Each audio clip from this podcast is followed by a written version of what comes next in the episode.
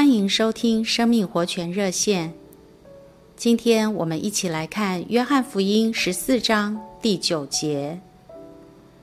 主耶稣说：“人看见了我，就是看见了父。”接下来他又说：“我在父里面，父在我里面。”这些都清清楚楚地说明了，子就是父。那也就是说，主耶稣就是神，他们并不是两个，乃是一个。他原来是看不见的，是隐藏的，是不为人所知的。但有一天，神来到人间，成为拿撒勒人耶稣，这样人就能看得见，也能摸得着神了。所以在约翰一章十八节那儿说：“从来没有人看见神，只有在父怀里的独生子将他表明出来。”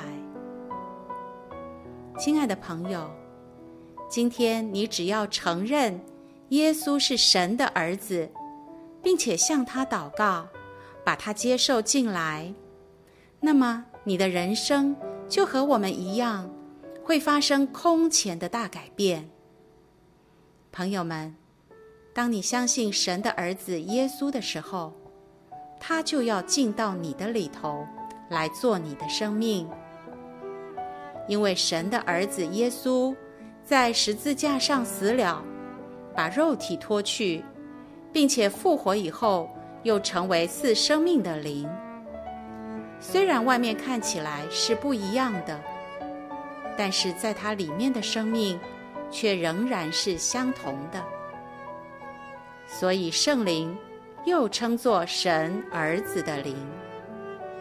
他今天成为灵，就不受时间和空间的限制。亲爱的朋友们，耶稣从前如何临到我们，他今天也同样临到你，来叩你的心门。